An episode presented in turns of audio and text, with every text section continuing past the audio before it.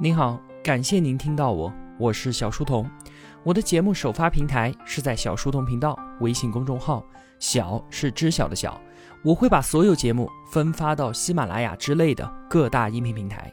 你也可以在公众号内回复两个英文字母 QQ，加入频道交流群，与同学们一起互动交流。小书童将常年相伴在您左右。我们正在解读黑旗 ISIS 的崛起。作者乔比沃里克。本期节目的文案有五千七百字，我大约会用二十二分钟的时间为您讲述。我们先回顾一下上期节目说到的内容吧。之前我们说到，约旦国王侯赛因逝世，阿卜杜拉二世，也就是他的长子继承了王位。那新上台的国王呢，他做了三方面的事情：第一，巩固政权，他把王储之位交给了自己的弟弟。并且清除了身边有可能威胁到自己的那些隐患。第二，开展外交，周游访问中东各国，修补与沙特之间的关系裂痕，向多年来一直都有摩擦的叙利亚伸出了橄榄枝。第三方面的是是安抚国内的宗教极端力量。为此啊，新国王准备要大赦天下，向极端组织释放善意。结果啊，在大赦名单当中就有扎卡维的大名。离开监狱之后，他跑到了巴基斯坦。才出去没有几天，他就参与策划了针对约旦的恐怖袭击。与此同时呢，扎卡维是想从巴基斯坦进入到车臣，加入车臣匪徒与俄罗斯军队交战。结果呢，俄罗斯迅速就荡平了车臣武装力量，结束掉了车臣战争。那被约旦通缉的扎卡维现在已经不可能再回到家乡了，于是他就跑到了阿富汗去投奔本拉登。在基地组织的麾下，扎卡维把一个恐怖分子训练营经营的是风生水起。不过呢，好景并不长，本拉登策划的九幺幺事件爆发，美国人迅速就进入到阿富汗，掀翻了塔利班政权。本拉登也逃到深山里面躲了起来。美军顺手向扎卡维的营地丢下了两枚炸弹，险些就要了他的命。扎卡维带领手底下的人躲到了伊拉克东北部一个三不管的地带。加入到当地的极端宗教武装伊斯兰护卫队，在那里啊，扎卡维是重建训练营，招兵买马，新老朋友是不断前来入伙，实力得到壮大，形成了一支小有规模的武装力量。那在经历了监禁、战争和组织训练营的锤炼之后，这个时候的扎卡维他已经以一名领导人自居，并且他坚信啊，他自己。就是那个受到安拉庇护，将要成就一番大事的英雄。很快的，扎卡维将在美国总统和国务卿的帮助之下变得世人皆知，而且还是美国国务卿亲自在联合国安理会上当着全世界的面为他榜上封神。这到底是怎么回事呢？现在我就把事情的始末交代于您。今天的故事，我们要从发生在约旦的一起刺杀事件说起。话说，六十二岁的劳伦斯·弗莱，他是美国驻约旦大使馆的一名普通官员。就在九幺幺事件之后，二零零二年的十月份，当时啊，据说恐怖分子准备对中东地区的美国公民进行报复。对此呢，弗莱并不以为然，因为他自己啊，已经在海外工作了三十多年了。眼前的这点风雨和他曾经经历的那些险境相比啊，根本就不算什么。在约旦，弗莱的主要工作是帮助当地人建设清洁水源。他这个人呢，笑容可掬，而且很喜欢和当地人攀谈。大部分的当地人都很喜欢这个外国人，而且啊，就连弗莱的上司都被他的工作热情给感染了。在十月二十七号这一天，美国大使馆还特地召开晚宴表彰了他。不过呢，就在第二天，弗莱照常起床，在他准备开车上班的时候，一个蒙面歹徒突然从车后跳了出来，朝他开枪射击，弗莱当场死亡。光天化日之下，美国外交官在约旦首都安曼最安全的居民区当众遭到枪杀，如此恶劣的事件在约旦历史上这还是头一遭。国王阿卜杜拉立即采取行动，亲自召见了美国官员和中情局人士。他表示会全力配合美国方面查清楚此事的。与此同时，约旦中情局哈伊萨姆一帮人抓捕审讯了大量的宗教极端分子。在一个月之后，经过不断的找寻线索，两名涉案的恐怖分子落网。当哈伊萨姆问及他们“你们的杀人动机是什么”的时候，得到的答案异常的简单。恐怖分子说：“我这么做当然是为了报效基地组织，我这么做是为了报效扎卡维。”原来是扎卡维亲自受命派他们进入约旦。扎卡维的要求只有一个：杀人，杀美国人，任何美国人都可以。扎卡维和他所在的伊斯兰护卫队就这样进入了美国人的视野。美国中情局很快就找到了扎卡维的藏身地点，并且派遣特工在营地周围埋伏了下来。美国特工的办事效率就是高，很快就摸清了扎卡维一伙人的底细。没过几天，关于扎卡维和护卫军营地的调查报告就送到了白宫。这份调查报告啊，可以说是细致入微，无所不包。每个恐怖分子晚上睡在什么地方，特工都调查得一清二楚。他们甚至知道这帮家伙每一种枪械的摆放位置，精确程度可以追溯到每一挺机枪、每一个弹夹。在这份报告里面啊，还附有打击护卫军基地的具体方案，非常的切实可行。在美军的打击策略面前，扎卡维一伙人可以说是不堪一击。当地特工向上级恳请出动两架轰炸机，如果不行，派发几门迫击炮都可以。军火一旦到位，第二天就可以结束战斗。不管是扎卡维也好，还是护卫军也罢，必将全部消失，化为烟尘。但是啊，这次军事行动的申请被美国总统小布什给按了下来。这是为什么呢？奇了怪了，为了彻底消灭基地组织，美国不惜发动阿富汗战争，而现在呢？只需要很小很小的代价，就可以消灭掉一个恐怖分子营地，而且这个地方的头目在不久之前还策划刺杀了美国外交官。像这样毫不费力的清剿行动，为什么美国总统会亲自把它按下来呢？这其中啊，其实另有隐情。在这一段时间，美国中情局的特工们一直都被一个问题给困扰着，就是他们必须要找出伊拉克总统萨达姆。和基地组织之间有什么样的联系？对此，总统小布什急需得到一个肯定的回答。当时的萨达姆完全就是小布什的眼中钉、肉中刺，只要坐实了萨达姆和九幺幺事件有所勾连，那就可以名正言顺的出兵伊拉克。但是啊，面对这个问题，中情局给出的答案一直都是否定的。所谓伊拉克涉嫌九幺幺的说法，完全就是捕风捉影。子虚乌有的传言，而就在这个时候，扎卡维突然冒了出来，这似乎就是小布什他们苦苦寻找的证据。扎卡维是隶属于基地组织的一个小头目，他竟然能够频繁的出入巴格达的公立医院治疗腿伤，这是不是就可以说明是伊拉克政府在给这个恐怖分子大开绿灯呢？再有。这个伊斯兰护卫队还在搞化学实验，那他的化学工厂会不会就来自于萨达姆的馈赠呢？要知道啊，萨达姆他对于化学武器的痴迷，那可是尽人皆知。就在扎卡维藏身地的旁边有一个小村庄，在那个地方曾经发生过人类历史上最惨烈的使用化学武器对平民的种族屠杀事件，那是发生在一九八八年的事情了。当时萨达姆使用了精神毒气弹，导致了五千名库尔德人的死亡，其中有不少的妇孺和老人。那其中有这些联系，是不是就能够直指萨达姆勾结恐怖分子呢？美国特工在扎卡维的营地周围潜伏调查，而没有直接去杀掉扎卡维，也是因为啊，这些特工他还带着另外一个使命，就是要调查出这帮恐怖分子和萨达姆政权有所联系的证据。但是啊，查来查去，证据没找着，却等来了一批伊拉克的特工。原来啊，伊拉克同行潜入这里的使命和他们自己是一样的，也是来搜集有关护卫军的情报。萨达姆也准备干掉扎卡维一伙人。这个消息被送回到白宫，小布什选择了直接无视，因为他早就已经铁了心要出兵伊拉克了。而这一场战争其实早在二十年前就已经埋下了伏笔。那个时候，萨达姆和小布什的父亲，当时的美国总统老布什结下了梁子，就是1991年的海湾战争。关于这件事情的背景啊，我和同学们简单介绍一下：伊拉克总统萨达姆侯赛因一九三七年出生在伊拉克的一个平民家庭，十九岁他就积极的投身政治运动。一九七九年的时候，萨达姆就当上了伊拉克总统，并且他集最高军事统帅、革命指挥委员会主席和复兴党党魁于一身。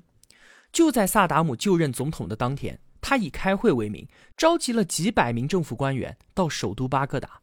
当着这些官员的面，他处死了六十名异己分子，而且还把整个屠杀场面制作成了录像带，在全国发售。就这样，萨达姆凭借他自己的铁腕统治，大权独揽，完全掌控了整个伊拉克。就在萨达姆上任一年之后，他就发动了伊拉克和伊朗的两伊战争，持续了八年的两伊战争，让伊拉克债台高筑，经济一蹶不振。那为了改变这样的局势，萨达姆就把矛头指向了因为边境争端而积怨已久的科威特。他说：“啊，科威特，你们生产了太多的石油了，这就压榨了我们伊拉克的利益。而且啊，我们与伊朗打了八年的战争，这可不光光是为了我们自己啊，而是为了抵抗伊朗对于包括你在内的所有阿拉伯国家的侵犯。我也是为了你们啊，所以呢，你也应该补偿我。这样吧。”你拿出一百亿美元给我，再免去我之前三百亿美元的债务，这件事儿就这么算了。你看，这不就是寻衅滋事、无理取闹吗？科威特自然没有理会他。结果，一九九零年八月二号，萨达姆出动了十万余人的部队，大举入侵科威特。在十个小时之后，他就占领了科威特的首都，并且宣布说，科威特成为了伊拉克的第十九个省。这不就是赤裸裸的侵略吗？于是啊，联合国安理会决议要求伊拉克军队于一九九一年一月十五号之前撤出科威特。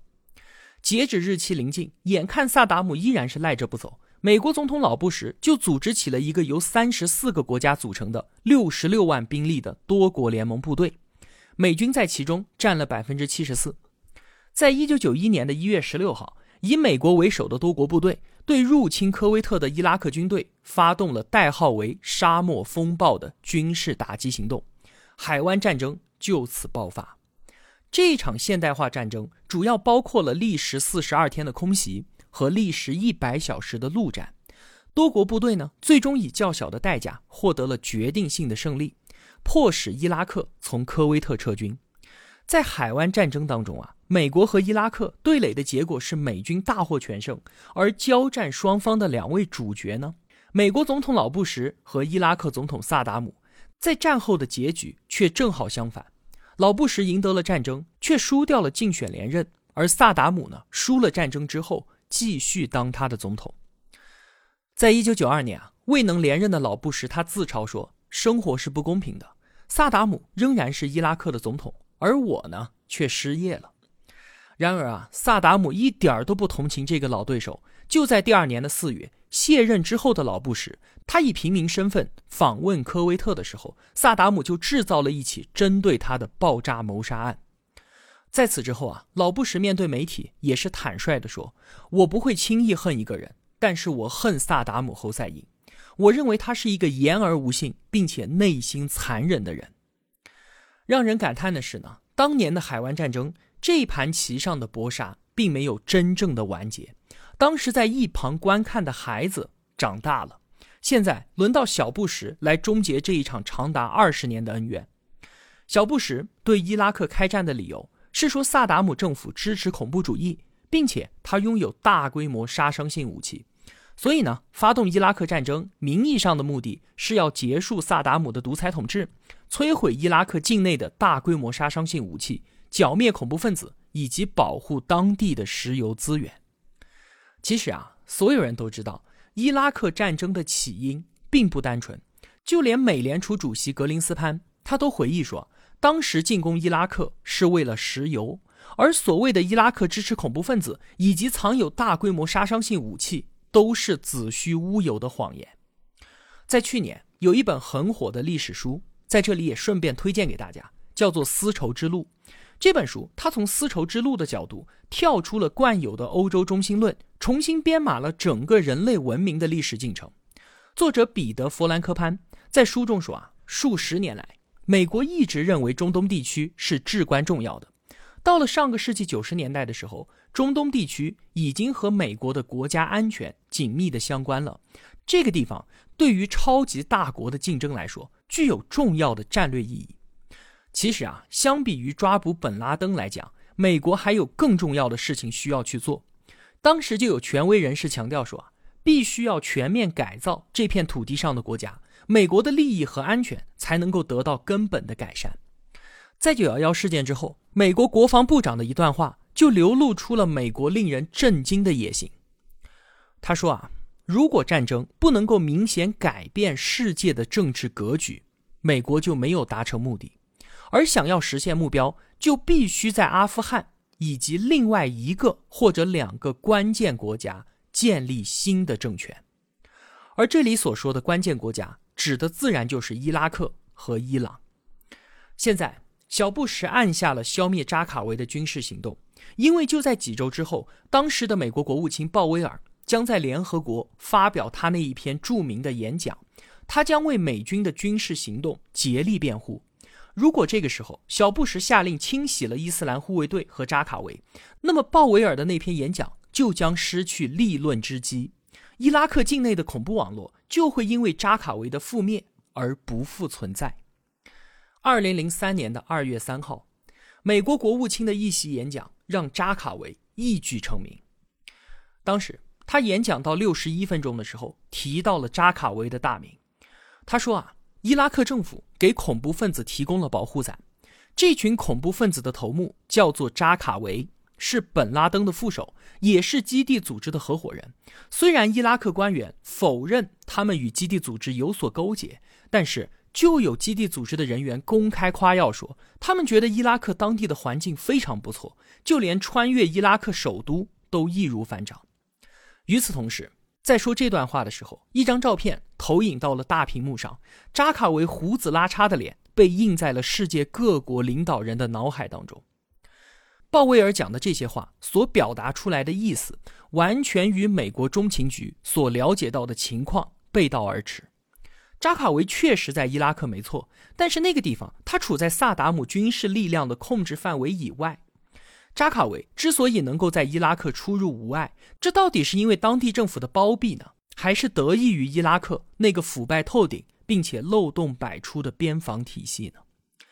国务卿的演讲很精彩，内容都是经过精心策划的，指向性非常的明显，其中列举的所有材料全部属实，但是经过了特意的挑选和组合，就是为了说明美国入侵伊拉克的合理性。在多年之后啊。鲍威尔本人，他回首这段往事的时候，也显露出了悔恨之意。他觉得这是自己从政以来最大的错误。最终，演讲不仅玷污了鲍威尔的清誉，还给布什政府的名声带来了严重损害。事后，这几乎让美国和众多盟友完全翻脸。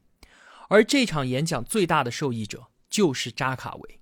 本来一个籍籍无名的小人物，美国国务卿却把他塑造成了一个世界名人。成为了极端分子眼中伊斯兰运动的英雄，他的照片出现在了安理会的大堂之上。后来，大量的媒体涌入约旦，寻找报道扎卡维的素材。每一个自称认识扎卡维的人都得到了接受采访的机会。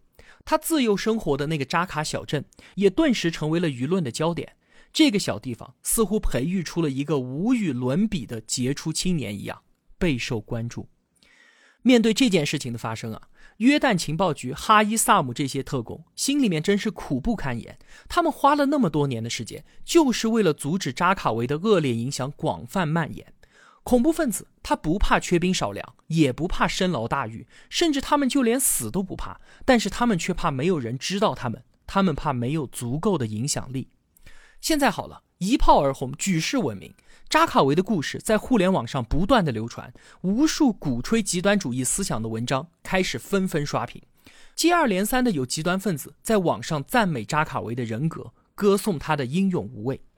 那既然世界上头号强国的国务卿都对扎卡维这个人如此高看，那这个人肯定是能力无边啊！扎卡维的名声迅速超越国界，蔓延到了整个阿拉伯世界，而越来越多的极端分子。就冲着扎卡维这个名号慕名而来，踊跃的投奔基地组织。美国人捧出扎卡维，原本只是想掩饰自己的战争行径，可是万万没有想到，自己无心插柳的，竟然造就了二十一世纪最为凶悍的恐怖分子。到了这个时候，小布什已经出师有名了，留着扎卡维也没啥用了。于是，数十枚猎鹰导弹从天而降，把扎卡维所在的营地夷为了平地。但是，扎卡维在报得大名之后，迅速地转移了自己的藏身之地。美国人对于扎卡维的知遇之恩，他自然是要报效的。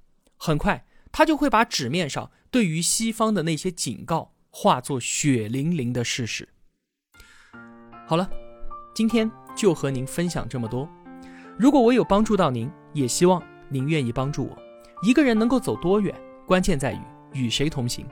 我用跨越山海的一路相伴，希望得到您用金钱的称赞。我是小书童，我在小书童频道与您不见不散。